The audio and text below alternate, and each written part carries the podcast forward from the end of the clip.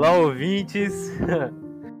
tá querendo ouvir um pouco o que a gente vai falar sobre a sociedade da época da Guerra do Vietnã, principalmente baseado na visão do filme First Camp, né? Um assunto interessantíssimo, um filme interessantíssimo, muito bom. Assisti pela primeira vez na sessão da tarde, vou confessar, e gostei do filme, é bom, mas a visão que ele apresenta sobre a Guerra do Vietnã também é super interessante. E vai ser da hora a gente mesclar com a realidade. Sim. E a forma com que o filme ilustra. Então, e aí, você tem algum ponto que você achou mais interessante assim no filme? Alguma coisa que te surpreendeu assim que você viu? Você teve um estalo depois da gente ver aquele outro explicando como foi a guerra? Cara, quando eu tava no nono ano, eu apresentei um seminário sobre justamente essa época, desse esse período de Guerra Fria, onde eu falei um pouco sobre contracultura e estudei muito para apresentar o seminário sobre o movimento hippie. Então, ver a influência do movimento hippie, tanto no filme quanto da Guerra do Vietnã em específico, foi algo que prendeu minha atenção. Mas do filme em específico, gostei bastante das cenas de guerra entre os americanos e os Vietcongs. E muito bem feitos, aliás. Gostei pra caramba. Muito, muito parecido com o, que é, com o que é contado pra gente. Nossa, sim. Então, até durante a batalha, toda aquela visão que os americanos tinham, né? Sobre Vietnã ser um lugar isolado, só chovia, fazendo calor. É, muitas cenas lá que pega ele mostrando eles andando por lá tava chovendo. Tem até uma hora que ele fala que choveu por meses, direto, sem parar. Por né? quatro meses, né? Eu pensei, oxe, aonde que chove meses. quatro meses? Nossa, pois é. O cuidado com os pés que o Tenente Dan falou para eles terem, ponto que me chocou bastante, assim. Não sei você. Isso é, isso é, é um dos pontos marcantes da Guerra do Vietnã, né? Que é a geografia do local, que é um fator chave para os Vietcongs tomarem vantagem da onde eles estão lutando. Os americanos de fato não sabiam onde eles estavam pisando e isso dificultou muito. Às vezes literalmente, né? Para eles. Sim, nossa, os caras eram a maior potência, até hoje são a maior potência militar, né? E ainda assim, umas desvantagens dessas, tipo, conhecer o clima, estar tá acostumado, conhecer toda a região, conseguiu fazer os Vietcongs vencerem. Eu achei isso muito interessante. Mas você aí que tá escutando a gente não faz ideia do que é Vietcong, do que é Vietnã, onde é que fica, que história é essa de guerra de americano, Estados Unidos é longe do Vietnã, como assim? Basicamente, meu parceiro, o Vietnã foi um dos locais importantíssimos durante o período de Guerra Fria, que foi aí a guerra de influência de ideologia, de doutrinas entre Estados Unidos e União Soviética, respectivamente as doutrinas capitalistas e socialistas. O Vietnã, logo após o fim da Segunda Guerra, adotou uma doutrina socialista no norte e o sul uma doutrina antissocialista.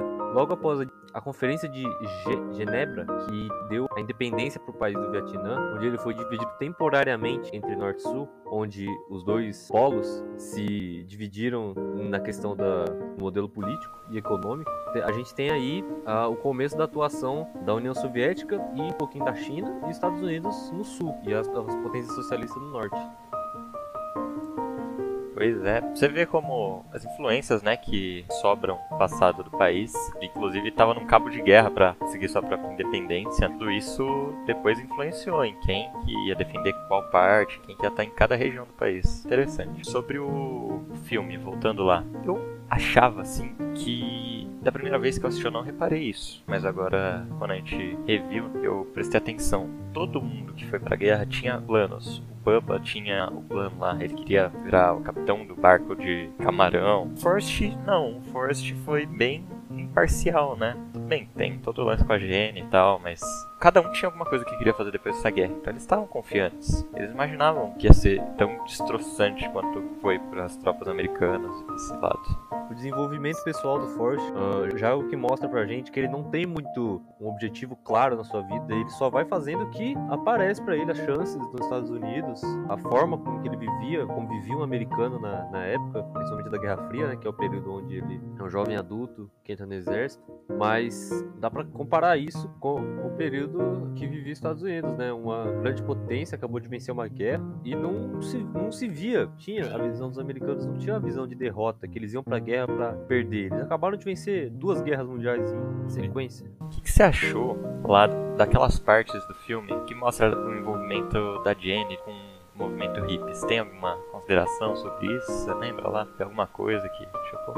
Eu gosto bastante, eu gosto bastante do, da participação dos hippies nesse contexto de guerra do Vietnã, porque as ondas pacifistas dos Estados Unidos que queriam acabar com a guerra do Vietnã, porque causou muito prejuízo para os Estados Unidos. Acho que uma guerra nunca não estava dentro das expectativas dos Estados Unidos se desgastar tanto com uma guerra e, faz, e, e, esse, e o reflexo desse desgaste ser visto na população e isso iniciar uma onda pacifista é de movimentos pacifistas né, em busca do fim da guerra, é incrível você ver o desenvolvimento dos hippies. Uh, no mesmo contexto, no filme, você vê ali que a, a namorada do, do Forrest, que vira ex-namorada várias vezes, depois volta a ser namorada de novo. O desenvolvimento da Jenny, ele é, no contexto dos hippies, essencial pra gente ver como era, como era visto, como era a vida de um, de um hippie nesses movimentos, como eles eram representados. Que eles sempre lutavam pela paz, faziam protestos a fim de promover o amor, a paz, o fim do ódio, o fim da guerra Isso é, é muito é muito da hora você ver, pensando que na realidade isso realmente foi um fator chave para os Estados Unidos sair da guerra do Vietnã e fazer com que ele uh,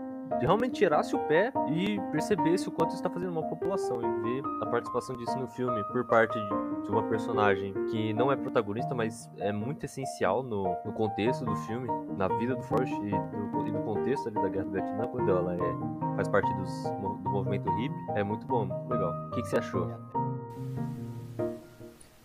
É até assustador ver o tanto de gente que o movimento conseguiu atrair, né? Na cena lá Exatamente. que ia dar o discurso, mas é, eu, eu disse... realmente não rolou. Quanta gente queria ver o Quanta discurso gente estava lá para ver um pronunciamento?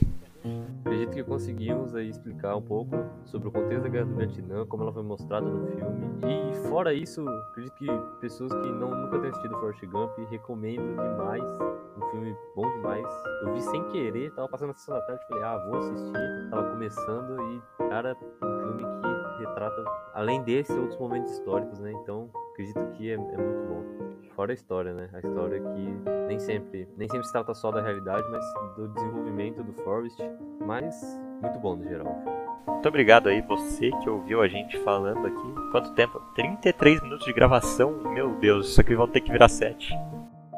Só um adendo final aqui, se você quiser ouvir a versão completa desse podcast, eu vou postar a versão com mais ou menos 30 minutos, provavelmente nessa semana ou na próxima mesmo.